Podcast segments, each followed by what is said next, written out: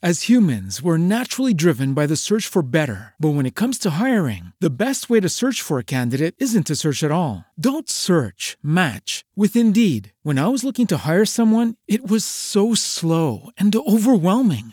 I wish I had used Indeed. If you need to hire, you need Indeed. Indeed is your matching and hiring platform with over 350 million global monthly visitors, according to Indeed data, and a matching engine that helps you find quality candidates fast. Ditch the busy work. Use Indeed for scheduling, screening, and messaging so you can connect with candidates faster. And Indeed doesn't just help you hire faster. 93% of employers agree Indeed delivers the highest quality matches compared to other job sites, according to a recent Indeed survey. And listeners of this show will get a $75 sponsored job credit to get your jobs more visibility at Indeed.com slash podcast. That's Indeed.com slash podcast. Terms and conditions apply.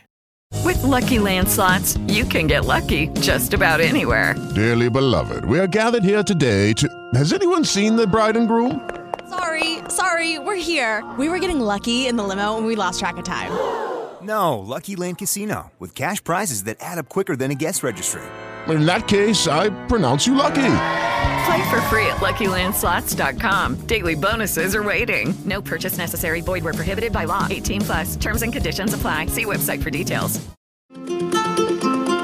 Tu comportamiento sirve de modelo para tus hijos y tenemos un programa preparado para ustedes eh, contestando porque como siempre les digo, la vida no se detiene, no importando en qué etapa del mes, del año estemos los conflictos, las situaciones que nos acongojan, las cosas que nos preocupan, esas se quedan, esas se quedan ahí y les tenemos que hacer frente. Y pues de lo que se trata es de que tengamos la mejor manera de poder y las mejores herramientas para poder enfrentar el día a día. Y hoy aquí, eh, pues trataremos de irles dando respuesta. ¿Qué vamos a hacer en esta primera hora? Seguir platicando sobre las crisis. Y hoy en particular vamos a hablar sobre las crisis desafiantes.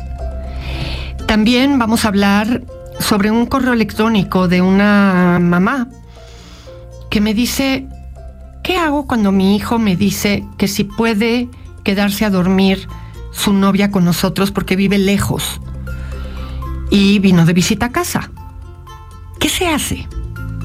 Por otro lado, en nuestros temas de salud, ¿qué más podemos hacer cuando viene este famoso burnout que nos enferma por estrés? y cómo podemos enfrentarnos a esto. Y también otra mamá, otra mamá muy preocupada porque dice, es que mi esposo y mi hijo siempre me dicen que solo me fijo en la parte de las calificaciones que no me gusta, pero no en lo que sí mejoró. Así es que, ¿hago mal? ¿Qué hacemos con eso? Así es que, sin más preámbulo, comenzamos. Fíjense que Hugo Cuesta, este hombre que escribió de qué se trata la vida, habla de varios tipos de crisis que los seres humanos llegamos a vivir. Y una de esas dice que son crisis desafiantes.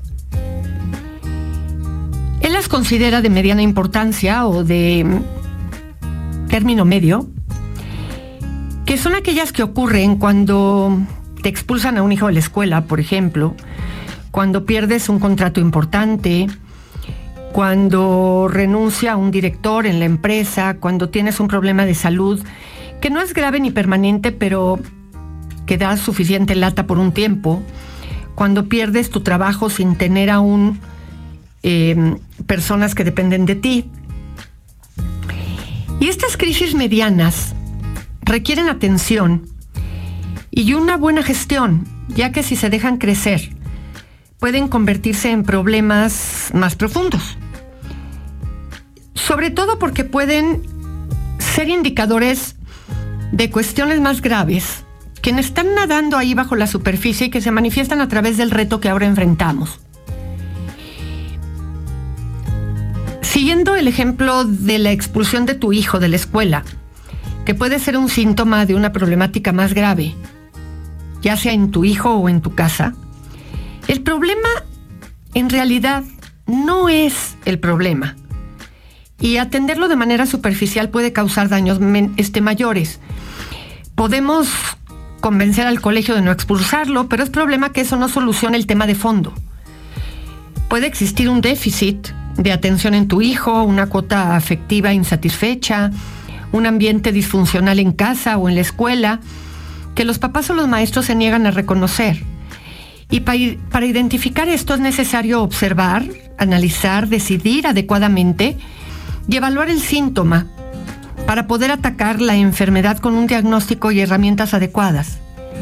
Y aunque ya sabemos que con los hijos, con la empresa o cualquier proyecto, hay una serie de variables que inciden en el resultado de tus planes, seguimos suponiendo ingenuamente que todo va a salir bien. A pesar de que la experiencia ya nos ha gritado durante años que simplemente hay cosas que dan frutos y otras que no nos dan tanto. Y que esto puede ocurrir por causas que no son ajenas e incontrolables. Y en la vida, la familia y los negocios es necesario aprender a distinguir las crisis medianas, pues en ellas podemos pecar tanto por exceso como por omisión. Y podemos pensar que son menores y dejar que crezcan sin supervisión o podemos perder la cabeza e incendiar el mundo por un tema que se puede resolver con inteligencia y con prudencia. Hay en estos momentos en tu vida una crisis de esta naturaleza que hoy valdría la pena que te detengas un minuto a detectarla, a darle la importancia que de verdad amerita, para que no se acabe convirtiendo en un problema de gran magnitud, considéralo. Hola, buen día. Querida Chayo, soy madre soltera. Tengo un hijo de 22 años que estudia la carrera de biotecnología. Va en el séptimo semestre de ocho semestres. Es buen hijo, lleva buen promedio. Ocasionalmente tiene mal humor, sin ser grosero. El papá de mi hijo falleció de cáncer hace seis años. Yo soy enfermera y vivimos con mi familia en departamento independiente de mis tres hermanos. Mi hijo había tenido alguna novia, pero no duraba, terminaba aproximadamente a los dos meses, y lo miraba triste y deprimido, le compré el libro de Ya te dije adiós, ahora cómo te olvido, pero dudo que lo haya terminado de leer. Actualmente tiene una novia que conoció por una plataforma, es una chica que está iniciando la carrera de medicina. Con ella ya duró, tiene un poco más de siete meses de noviazgo.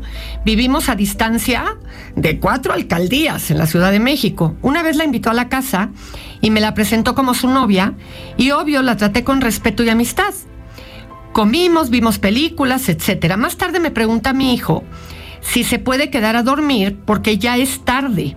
Eran las 7 de la noche y ella vive, como te dije, muy lejos, o que si se puede, eh, ir a dejarla porque no quiere mandarla en Uber por seguridad y además costaba muy caro.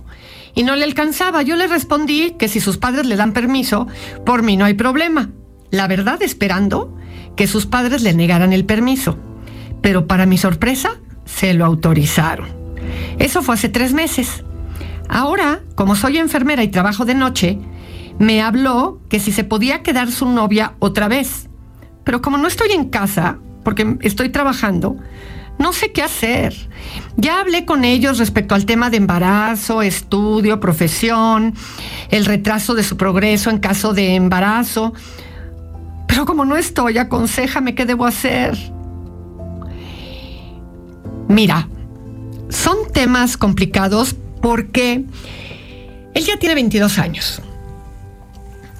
Y de pronto lo que, con lo que me encuentro son, son con cosas que me mandan mensajitos que me llevan a eh, intuir ciertas cosas. Aquí depende mucho cuando ya son adultos y sobre todo ya son jóvenes adultos, em, en donde infiero que eres una mujer con ideas más tradicionales, por lo que me planteas, de haber esperado que la familia de ella fuera la que dijera, no te puedes quedar a dormir en casa del novio. Y pues te salió ahora sí que el tiro al revés. Eso me hace pensar que tú hubieras preferido que no. Y creo que lo que te falta un poquito es claridad. En estos casos, cuando los chicos ya son jóvenes adultos, no hay nada que esté ni bien ni mal, depende de las costumbres familiares. Creo que tú estás intentando no sonar drástica con tus planteamientos porque no quieres ser la mala del cuento. Si tú fueras de las mujeres que considera que ellos ya son capaces de tomar sus propias decisiones y fueras una mujer más liberal, pues simplemente le tendrías que poner las cosas claras a tu hijo y decirle, mira, eh, yo no tengo problema siempre y cuando tú asumas la responsabilidad de las consecuencias que se derivan de aquí. Pero si eres una mujer más convencional, tendrías que decirle claramente, a ver, esto pasó la primera vez. Yo no comparto esa manera de pensar. Es la primera y última vez que esto sucede, porque a mí me parece que mientras tú no seas independiente, mientras tú no hayas terminado tu carrera, y esta no es la manera en la que a mí me gustan las cosas, tienen que planear que esto no vuelve a pasar porque no estoy de acuerdo.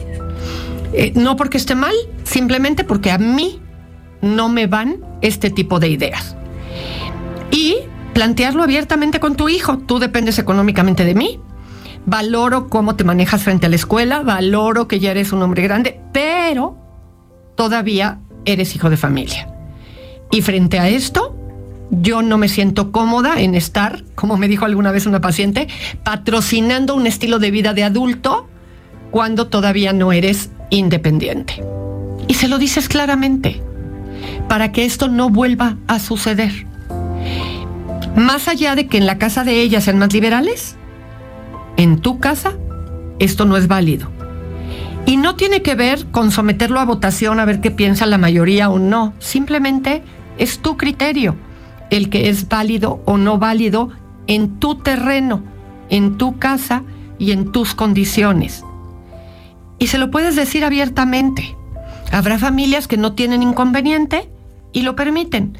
Establece tus reglas y se lo puedes decir claramente. Me tomaste desprevenida, no supe qué hacer, he estado confundida al respecto, nunca me lo imaginé. Y, por lo tanto, ya que estoy tranquila y lo pienso, mi postura es esta. O lo contrario, decirle, mira, no tengo problema con, aunque no me gusta, pero no quiero que se vuelva una costumbre.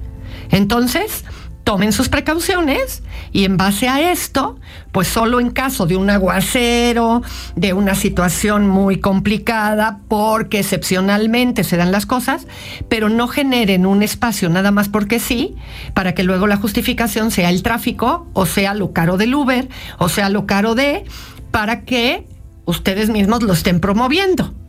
Y se lo puedes plantear con el derecho de ser la mamá y la que establece las reglas en su propia casa.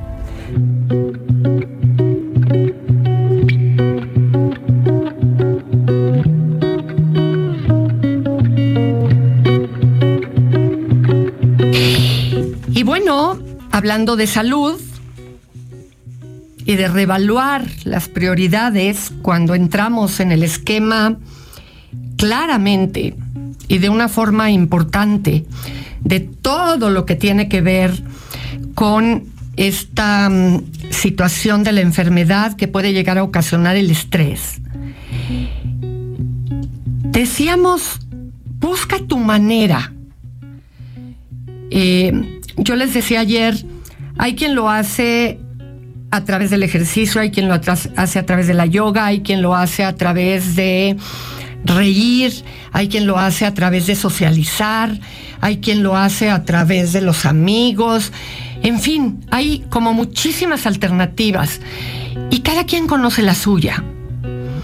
Sin embargo, alimentarte bien, dormir lo suficiente, te va a permitir aprender a mantener la calma en situaciones que generan estrés.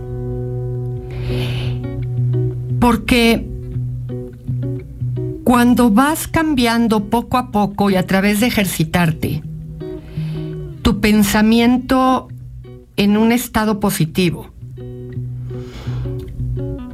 vas a poder lograr también de una manera clara relacionarte de mejor manera, tanto en el trabajo como en tu casa. Y redescubrir que no importa las situaciones por las que pases, hay situaciones que te pueden poner alegre y que en ese proceso reír no saben lo significativo que es y la forma en la que nos saca de las situaciones estresantes aprender a reírnos. Inténtalo, busca.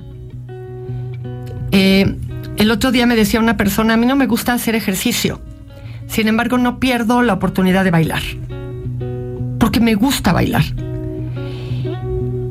Y cuando me veo con mis amigos, hemos hecho el propósito claro de no quejarnos de nuestros malestares y contar anécdotas chistosas.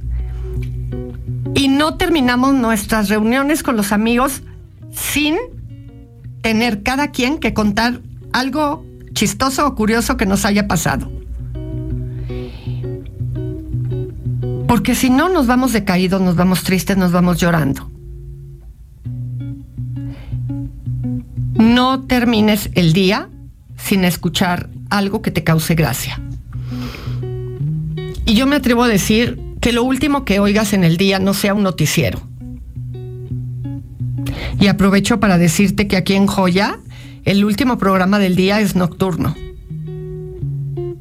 Y nocturno justo tiene la característica de comentarios picosos, chistosos, anecdóticos, que no nos lleven a hablar de cosas dramáticas. Distráete. Doctora, espero se encuentre muy bien y una vez más acudo a usted.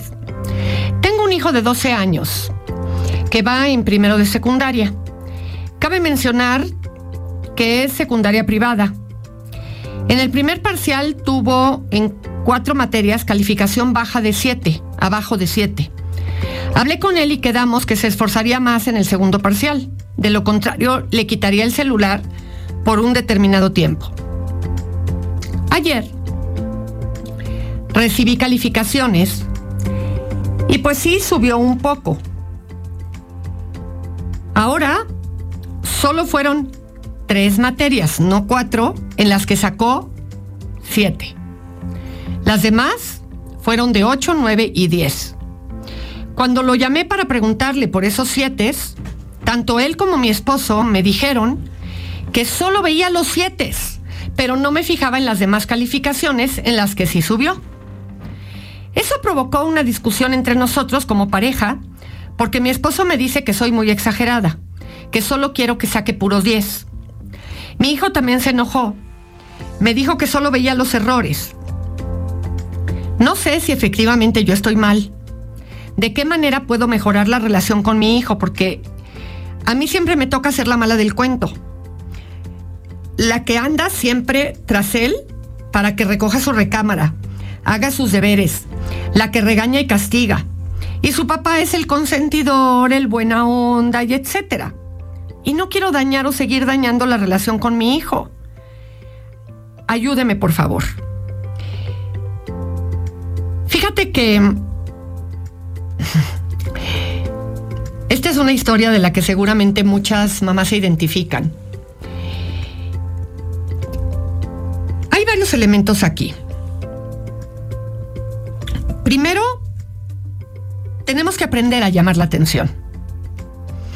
Es decir, tenemos que aprender a decirle a nuestros hijos,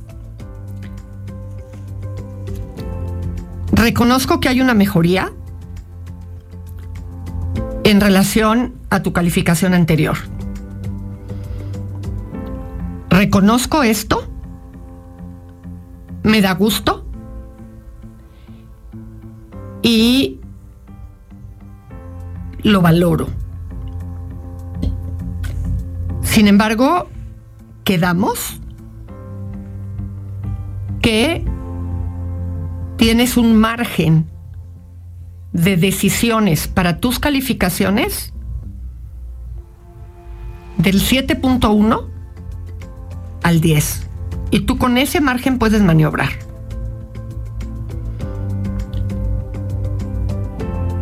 Abajo de eso, en esta casa se pierden derechos.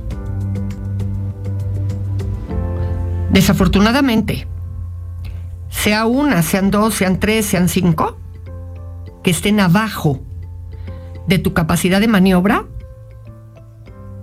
se pierde el derecho a el celular. Y eso sucedió.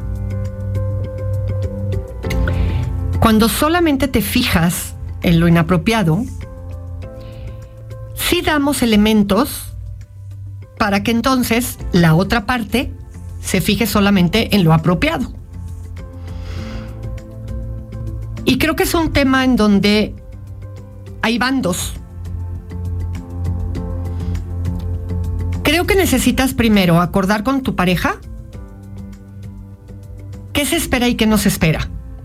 Porque tanto hay una polarización en ti de solo fijarte en lo negativo, como solo hay una polarización de tu esposo diciendo que solo tú quieres dieces, cuando no es cierto, porque tú no mencionaste nada con respecto a las materias del 8 y del 9, solo mencionaste las del 7. Y al polarizarse, esto se vuelve una situación complicada. Hay que aprender a tener las conversaciones solamente en el tema de calificaciones y no tener que entrar en calificaciones, recoger el cuarto, hacer y tornar. Cuando se trata del cuarto, solo hablamos del cuarto, no hablamos de todo, hablamos solo del cuarto. Y creo que hay que tener una conversación en ese, en ese tema, única y exclusivamente en las áreas que corresponden. Y lo necesitas hacer con tu hijo desde la santa calma. Habla tranquilamente desde donde tú estás y habla de los rangos y habla con tu esposo desde ese espacio y decir qué rango de eh, calificaciones se aceptan en esta familia y desde dónde. Y también sé más puntual con respecto a las consecuencias. ¿Cuánto amerita de la suspensión? Judy was boring. Hello. Then Judy discovered chumbacasino.com. It's my little escape. Now Judy's the life of the party. Oh, baby, Mama's bringing home the bacon. Whoa. Take it easy, Judy. The Chumba life is for everybody. So go to ChumbaCasino.com and play over 100 casino style games. Join today and play for free for your chance to redeem some serious prizes. ChumbaCasino.com. No purchase necessary. Void where prohibited by law. 18 plus terms and conditions apply. See website for details. Del celular, un 7, ¿cuánto ameritan dos 7? ¿Cuánto ameritan tres 7? Y desde ese lugar, bueno, ¿cuánto tiempo entonces ameritaron?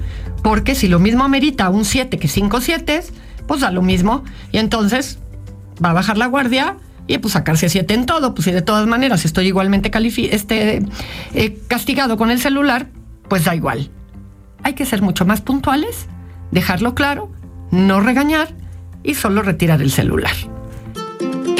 Bien, pues entramos a nuestra hora de pareja y eh, seguiremos platicando, por supuesto, sobre el tema de la infidelidad.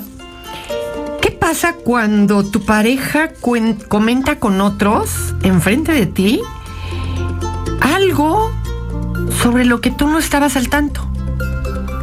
¿Te ha pasado? ¿Cómo lo vives? Por otro lado, se suele hablar sobre el amor como si el sufrimiento y el amor fueran de la mano. Evidentemente estoy hablando del amor de pareja, ¿no? ¿Debe de doler el amor de pareja? ¿Qué pasa con la estabilidad? Esa etapa de la vida de las relaciones. Parecería que es algo muy positivo.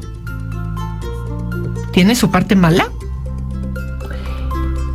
¿Y cómo rebotan en las relaciones los traumas.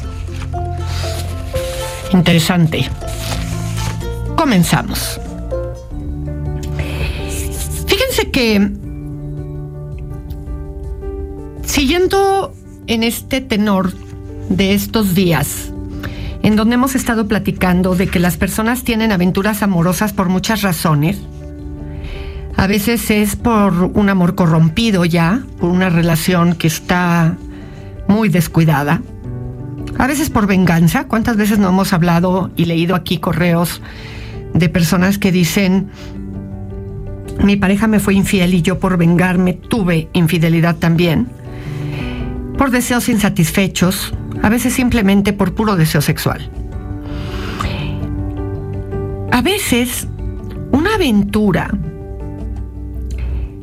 se tiene por una búsqueda de intensidad, una rebelión en contra del propio matrimonio, una relación ilícita puede ser catastrófica, pero también puede ser liberadora. Puede ser una fuente de fortaleza y de sanación de conflictos de la infancia Y demasiado frecuentemente es todas estas cosas que acabo de mencionar a la vez. Algunas infidelidades son actos de resistencia. Y otras veces surgen cuando ya no resistimos lo que estamos viviendo y se vuelven una forma para evadir una circunstancia que estamos pasando en la vida. Y el tener una aventura puede ser una señal de alarma para el matrimonio, al resaltar que hay una necesidad urgente de ponerle atención a lo que no está funcionando bien. O puede también ser la señal de que una relación ya dejó de respirar y tenemos que tener cuidado. Fíjense que Esther Perel, que es la terapeuta de la que tanto les he hablado en relación al estudio de la infidelidad, ella le suele decir a sus pacientes que la mayoría de nosotros en la cultura occidental vamos a tender a tener dos o tres matrimonios o relaciones comprometidas a lo largo de nuestra vida. Y para quienes se atreven a intentarlo, puede que tengan estas tres relaciones, incluso, y aquí viene lo interesante, con la misma persona.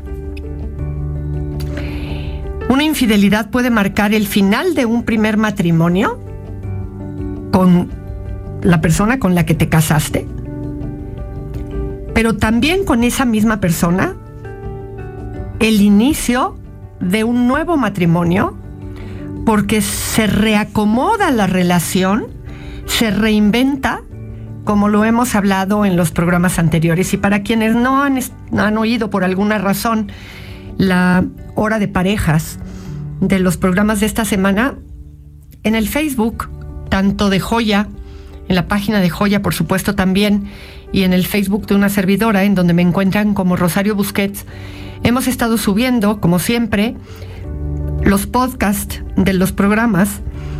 Escúchenlos, porque hemos estado hablando de este seguimiento de los diferentes casos en los cuales se tiene o se vivió una infidelidad y cómo la infidelidad se puede reacomodar en un matrimonio de diferentes maneras. A veces de maneras poco sanas, a veces de maneras sanas, eh, dándoles la vuelta a esta, a esta situación. Y vale la pena reconsiderarlo y vale la pena revisarlo, sobre todo si quieres permanecer en tu relación de pareja a pesar de la infidelidad, pero de una forma apropiada y no solamente en medio de los reclamos que nunca terminan.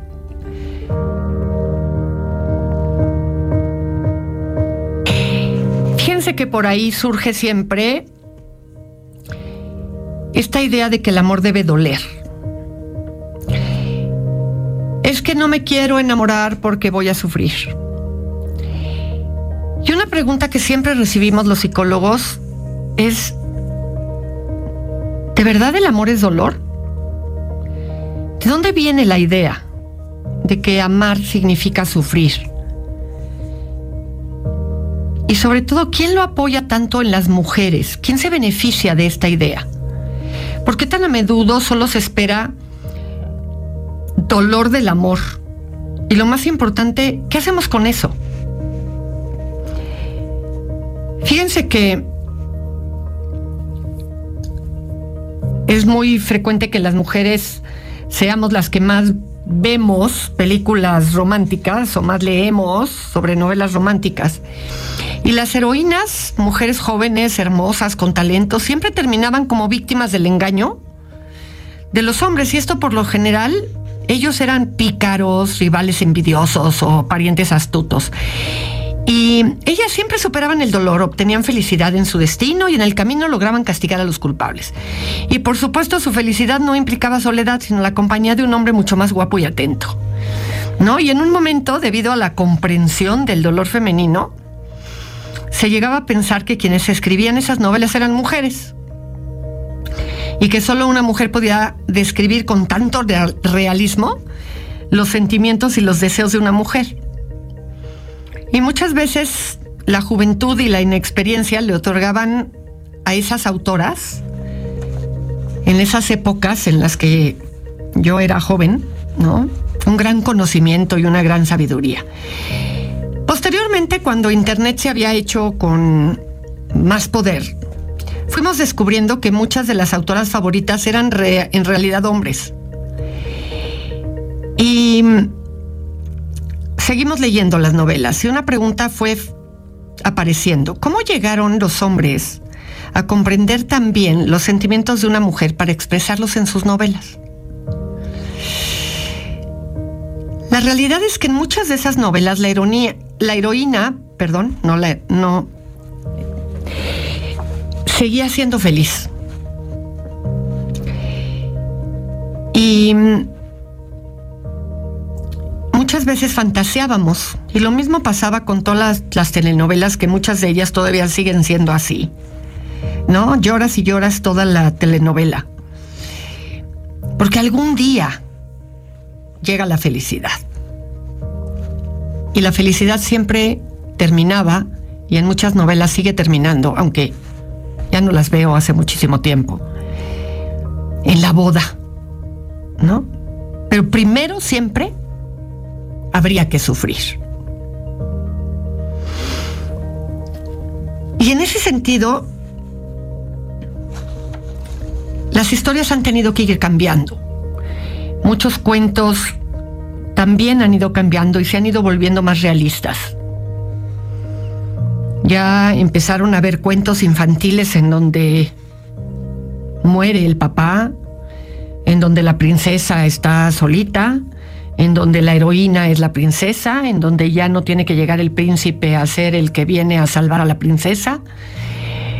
Y las cosas empiezan a cambiar, porque la realidad ya no es como la pintaban estas telenovelas y estos cuentos.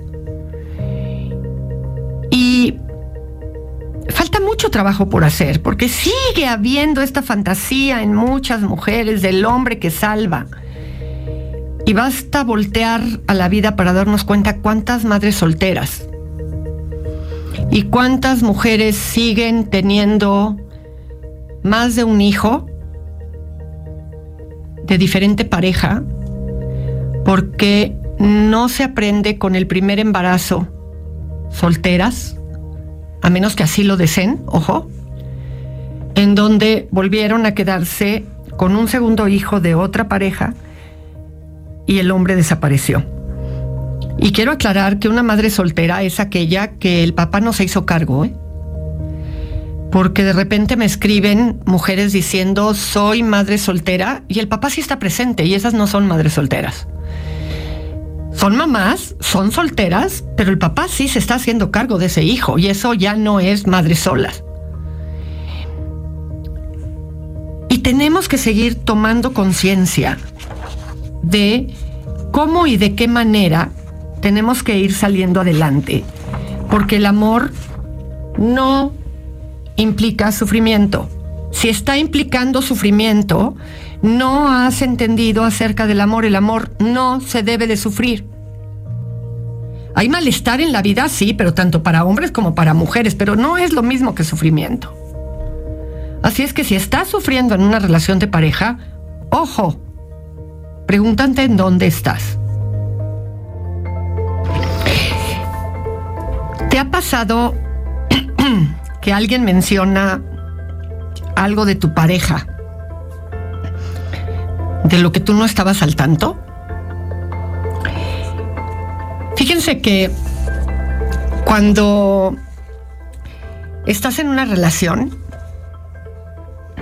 a menudo comienza a sentirse rápidamente como cada detalle de la vida de tu pareja, pues ya consideras que es una parte de la tuya.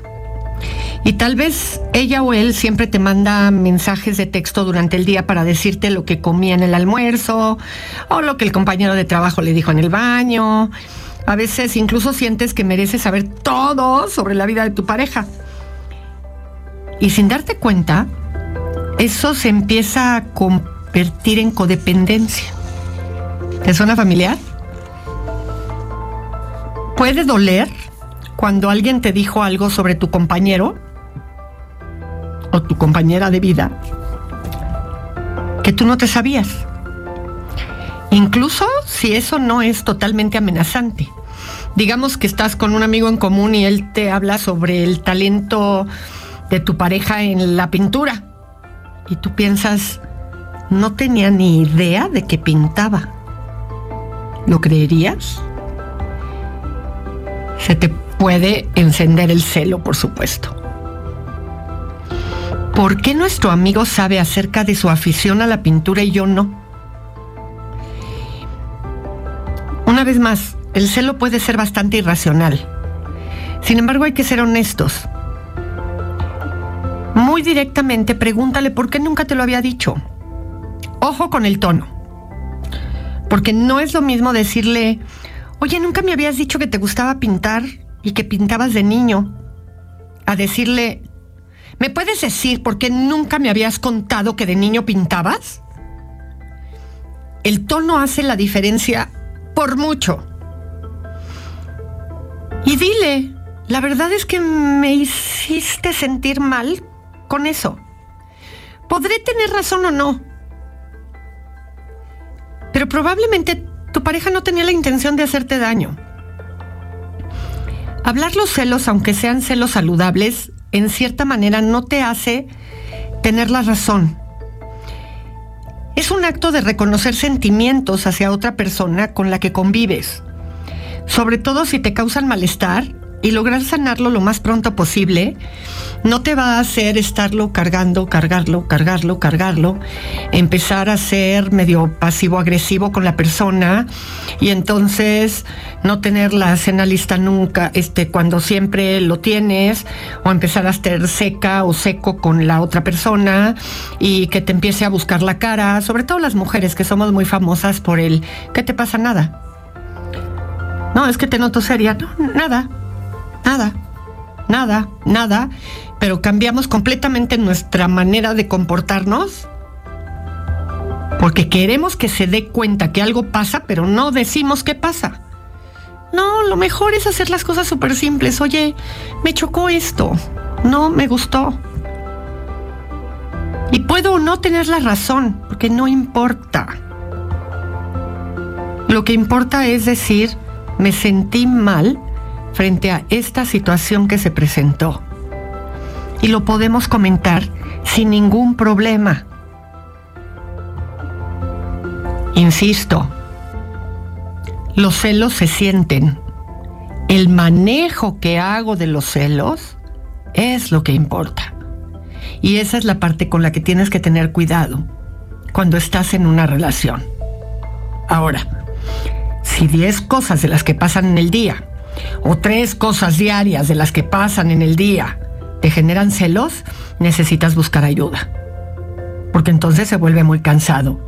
Pero si una vez cada dos meses algo pasó y luego pasan seis meses y no se generó nada, bueno, estás viviendo una relación bastante normal. Fíjate analízalo y sé autocrítico contigo mismo para saber cómo te manejas frente a estas situaciones.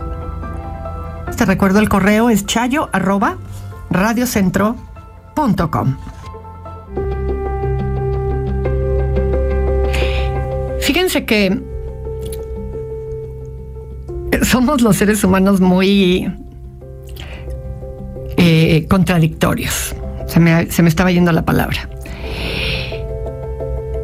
Por un lado, todos querríamos estabilidad, particularmente cuando se trata de una relación de pareja. Pero fíjense que la estabilidad no es del todo linda. Cuando logramos como personas superar crisis, superar las etapas, las subidas y bajadas por las que una relación puede atravesar, y logramos la confianza, la intimidad, podemos llegar a la estabilidad. No es fácil, pero al final de cuentas es lo que desearíamos lograr. Sin embargo, fíjense que lograr estabilidad es primo hermano de lo cotidiano. Y en lo cotidiano, si no lo sabemos trabajar bien, puede fácilmente haber aburrimiento. Porque es tener balanceado todo el tiempo lo que está sucediendo. Y con mucha frecuencia cuando se genera lo estable, las personas dicen, ay, es que como que no hay emoción. Como que ya no hay las maripositas, como que ya no vibra la vida, como que como que falta algo que mueva. Y hay que provocar eso, pero tampoco removerlo mucho porque no vaya a ser que se nos pierda la estabilidad y lo lamentemos. Entonces hay que estar constantes, pero presentes, pero atentos y no movernos demasiado. Fíjense que hay una hormona en el cuerpo, biológicamente, la vasopresina es una hormona que se libera durante el orgasmo y la oxitocina de la que hemos hablado en otros programas que fortalecen el sentimiento de apego. Y estas funcionan bien, juntas. Cuando las personas llegan a, lograr la estabilidad bien cimentada, dicen que incluso son mucho más felices que en la etapa de la relación en la que todo era excitación. Cuando no ocultas nada, cuando conoces las fortalezas y las debilidades de cada miembro de la relación y aceptas a tu pareja por lo que es, estamos hablando de un amor maduro. Y ese amor lo cambia todo. Te permites deshacerte de viejos agravios, fortaleces la confianza en ti mismo, te ayuda a sentir tu importancia y el significado de la persona que tienes a tu lado y las cosas caminan bien.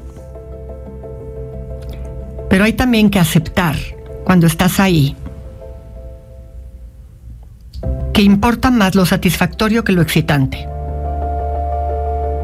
Y que hay que estar atentos en la vida porque hubo etapas para todo y que hay que saber llegar. Y sobre todo, saber valorar. Si te aíslan, insultan, atacan, pegan o amenazan, no te confundas. Eso no es amor. Audiocentro. Lucky Land Casino asking people what's the weirdest place you've gotten lucky? Lucky? In line at the deli, I guess? Aha, in my dentist's office.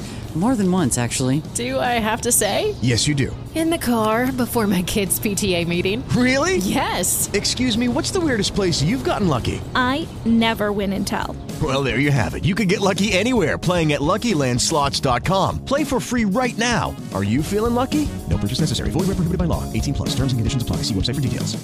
En Sherwin Williams somos tu compa, tu pana, tu socio, pero sobre todo somos tu aliado, con más de 6.000 representantes para atenderte en tu idioma y beneficios para contratistas que encontrarás en aliadopro.com. En Sherwin Williams somos el aliado del PRO.